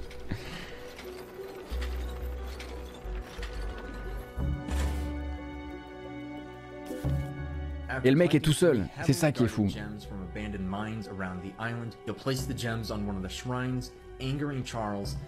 Donc pour l'instant, euh, pas de date pour euh, Choo Charles. Euh, on attend. Ah, mais, ah oui, c'est vrai. Ah, j'ai oublié de vous dire, il y a aussi des cultistes sur probablement des adorateurs du dieu train sur la sur l'île qui vous poursuivent et qui vous empêchent de carotter ce que vous voulez carotter. Oui, non, sinon c'était trop simple. S'il y avait juste un monstre, c'est pas assez. Voilà, donc il y a des cultistes aussi. on continue avec un jeu en réalité virtuelle qui a été annoncé euh, durant le euh, l'upload VR. Il s'agit de Mother Gunship Forge, la version VR de ce jeu que vous connaissez pour étant le jeu où on branche des flingues sur des flingues sur des flingues.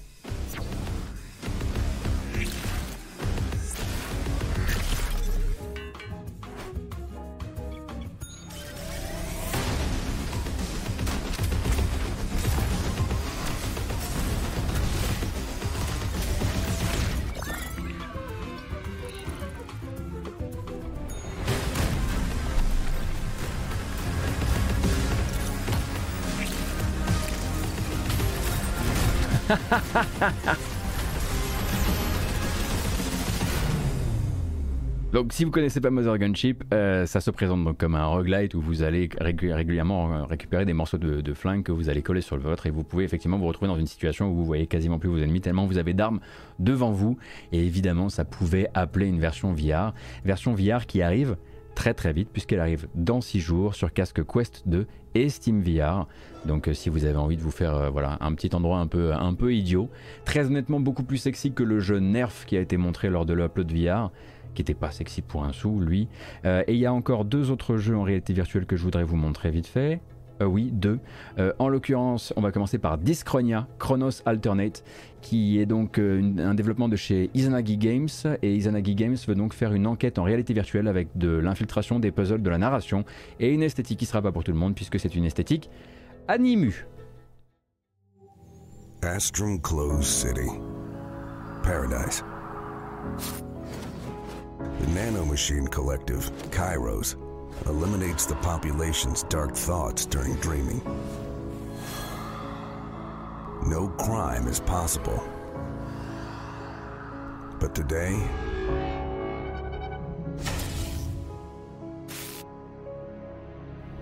the founder of the city has been murdered. It's your duty, Supervisor Hal, to find the killer. Explore your abilities as a variant. Use your memory dive. Manipulate the past. And unveil the truth. Avoid the destruction of the last paradise of humanity. Bring the murderer to justice. But be careful. The past hides mysteries. For a reason. Oh, si c'est quand même bien animé, excusez-moi. Shouldn't I be dead?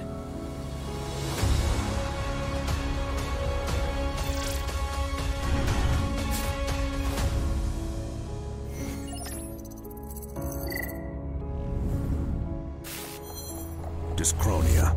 Chronos Alternate. Difficile à dire, Dyschronia Chronos Alternate. Alors celui-ci en revanche il n'a pas encore eu de date il me semble, mais ça vise d'abord une sortie euh, sur Quest 2.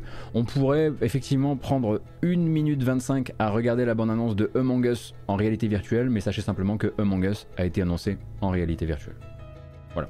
On a gagné ce temps-là, et ce temps-là on va l'utiliser pour vous faire déprimer un max avec un jeu que j'ai beaucoup aimé lors de la présentation Day of the Devs d'hier qui s'appelle Birth et Birth. Euh, alors c'est en 3D, hein, c'est tout en 3D Among Us, euh, en réalité virtuelle. Bon ok ça va, je vous le montre. Non mais ok, ok, ok. Non mais j'ai compris. Ça vient voir les news ici et puis ensuite ça retourne chez, chez MV quoi. D'accord.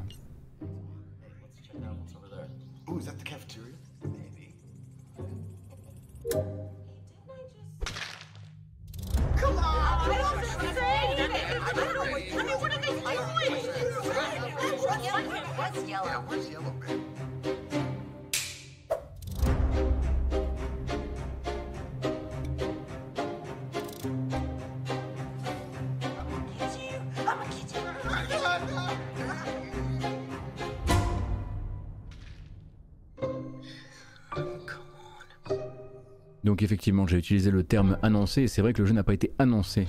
Il était annoncé, c'est une nouvelle présentation simplement.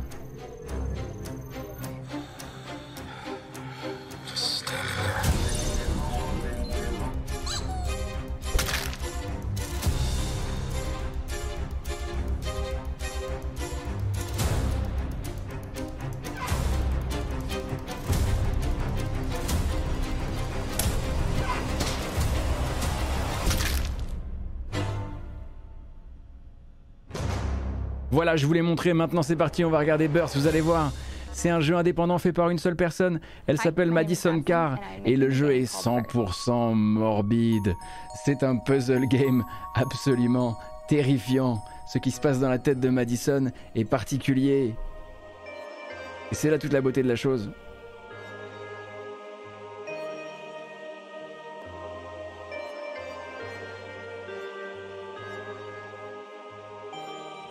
Birth is a point and click puzzle game about living alone in a large city.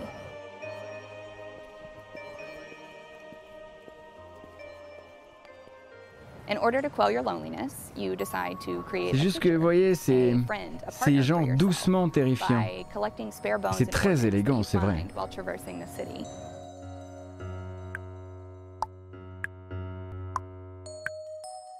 You will explore libraries and post offices and museums and cafes. Ah, un and petit effet pathologique, c'est vrai. Bon, en tout cas, il s'agira donc euh, moitié de point and click, donc d'aventure à travers les différents tableaux, les, les différentes situations, les différents chapitres, et puis aussi voilà toutes sortes de, de petits puzzles.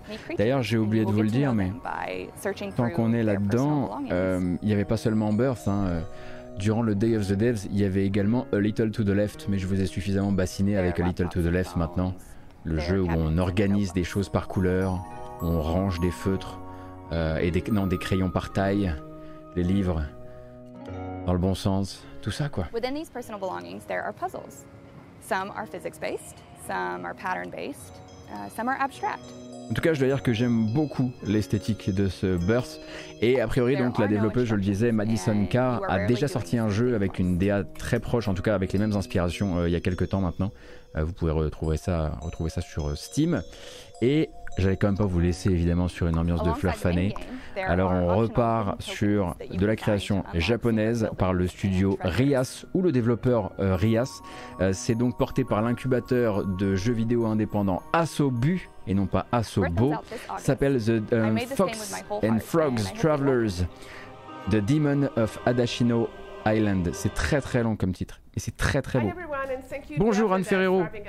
Désolé de vous couper Anne Ferrero, je suis absolument navré.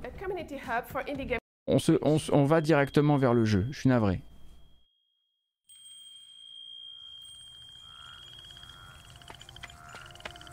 Jeu d'aventure, dans des décors en précalculé. Regardez-moi la gueule du jeu. Fox and Frog Travelers, The Demon of Arashino Island, is a 3D action adventure game with a Japanese inspired atmosphere. You will play as Fox, her girl who finds herself on Arashino Island and starts traveling with Frog. Torii gates, fusto lantern, and neon gives light and color to the island. But something is lurking in the shadows, inching even closer. Alors ces petits décors, moi ça me flingue.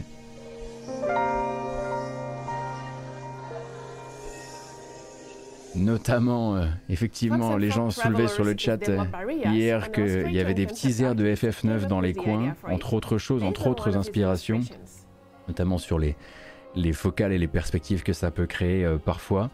Euh, et donc Fox and Frog Travelers, c'est comme ça que nous on va l'appeler. Pour l'instant, il n'est pas daté, mais il est attendu sur console et PC, comme je le disais. Merci Anne Ferrero. Anne ancienne, de No Life, passée également hein, par, euh, par Archipel. Et donc, effectivement, Asobu est un, on va pour que vous, pas la, confusion avec euh, Asobo, est un incubateur de jeux pas forcément uniquement japonais. Ça peut être des jeux aussi euh, issus, d'Asie de manière générale. Là, en l'occurrence, ça c'était par un développeur japonais. Rendash, merci beaucoup pour les subs, c'est très gentil. Merci pour les subs à Isentit, à Sebiz, à Volute Ludique, merci euh, pour le follow Johan Le Héros. Merci également aux personnes qui ont décidé de suivre ou de sub à la chaîne récemment. Je suis désolé, j'étais tellement dans mon tunnel, j'ai oublié de vous remercier. Ça se fait absolument pas. Il y avait également un autre jeu chez eux qui est une sorte de Mother-like euh, que je peux vous montrer peut-être rapidement. Comment s'appelait-il déjà? Goodbye World. On peut regarder ça vite fait? Oui, ça va, on n'est pas, pas aux pièces.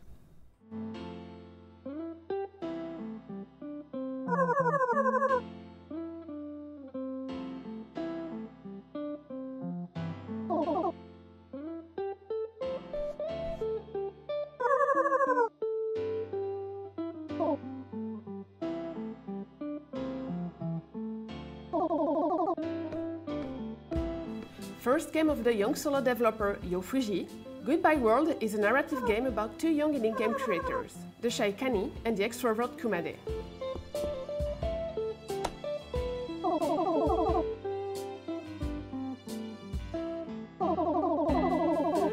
Mixing influences from comics like Ghost World and games like The Beginner's Guide or Mother 3, Ah, vous avez entendu quand même, on parle d'inspiration entre Mother 3 et Beginner's Guide.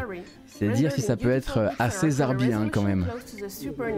Goodbye World. Alors je suis désolé en revanche, hein, celui-ci je me suis pas renseigné dessus, je voulais un petit peu ajouter au débeauté donc je saurais pas dire euh, d'où sont les développeurs de Goodbye World. Peut-être du Japon, peut-être pas. À, vérifier. Euh, et donc qu'est-ce qui restait Eh bien oui, il m'en restait un avant de voilà mettre en boîte cette VOD, euh, la poster et puis moi prendre une petite pause avant qu'on commence les conférences de ce soir.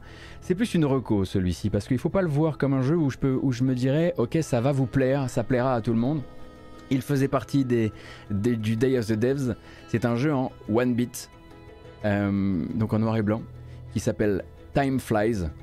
Et Time Flies donc est un jeu dans lequel vous incarnez une mouche et cette mouche a 80 secondes pour vivre la meilleure vie possible. Ça peut vouloir dire jouer de la guitare, euh, euh, boire pour être suffisamment ivre, devenir riche, lire un livre ou partir en tournée très curieux comme jeu. C'est vraiment un jeu sur. Euh, vous allez voir, vous allez voir. On est sur de l'expérimental et sur du jeu qui, vous fait réfléchir sur autre chose. Et on a presque l'impression de voir une sorte de euh, euh, Untitled Goose Game, mais poussé vraiment à, à, son abstraction la plus totale. Comme je le disais, ça s'appelle Time Flies.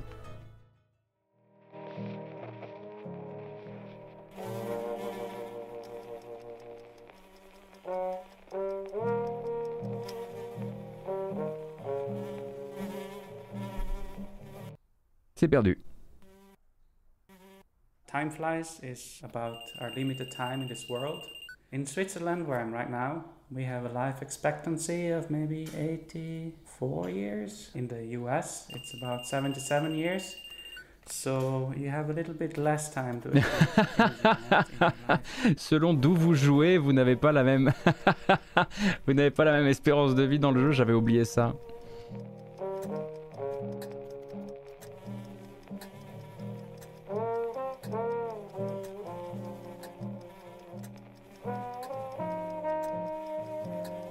Ah, quand je disais que c'était expérimental, je me moquais pas de vous. Ah. Vous trouvez un moyen de boire un petit coup, ouais, voilà, vous avez des petites listes, comme dans un Title Goose Game.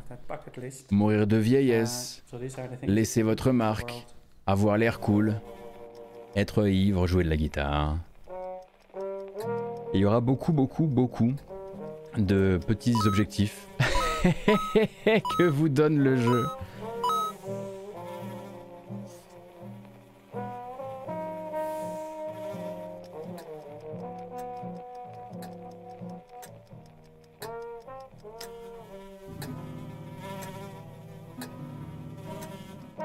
Effectivement de voir le speedrun hein, de Time Flies. Euh, mais voilà, je voulais vous, hein, je voulais vous pousser le, truc. Je me suis dit, parce que vu que celui-ci voilà, est un peu interpellant, on va dire ça comme ça, il vaut mieux le mettre un petit peu en à côté, je trouve, des autres jeux que je voulais vous montrer aujourd'hui. Euh, et je vais profiter de la musique qui est là pour vous donner une ou deux autres infos. Oui, il y a eu des autres news, il y a eu des news notamment hein, du côté, euh, euh, un article sur, sur le développement de Fallout 76 par exemple, des news du côté de l'écosystème de Microsoft, des choses liées au Xbox Cloud Gaming, ce genre de choses. Ce sont autant de choses que je ne traiterai pas aujourd'hui parce qu'on avait largement de quoi faire, beaucoup beaucoup de jeux à traiter depuis hier et on gardera ça peut-être bah, justement pour la VOD débrief Microsoft. Ce sera bien d'avoir aussi une espèce de un miroir à mettre dans cette VOD là. Donc on fera ça plutôt sur la fin de semaine. Puis comme ça, si les sujets évoluent, eh bien on aura eu l'occasion de, laisser refroidir le truc. Voilà. Euh, donc euh, j'oublie pas ces sujets là. J'essaie toujours de faire attention parce que justement durant le 3, il sort parfois des trucs assez intéressants comme ce qui se passe manifestement sur Activision, euh, qui accepte finalement de, négocier avec les syndicalistes de Raven. Ça, c'est des choses qu'on va traiter. Là, je voulais que ce soit vraiment un résumé de, des conférences. J'oublie pas le reste. Allez hop Hey Doucement Ne me pousse pas Poussin push pop. C'est terminé donc cette VOD qu'on va mettre en boîte. Moi je ne raccroche évidemment pas parce qu'on va commencer bientôt l'IGN Expo qui commence à 18h. Moi je vais rester en live, je vais simplement prendre un petit temps de pause. Je me mettrai en pause et puis vous décidez de rester, de repartir, de revenir. C'est exactement comme vous voulez. Euh, on embrasse évidemment YouTube. J'espère que cette, euh, ce résumé quand même bien massif, 1h30, hein, vous a plu.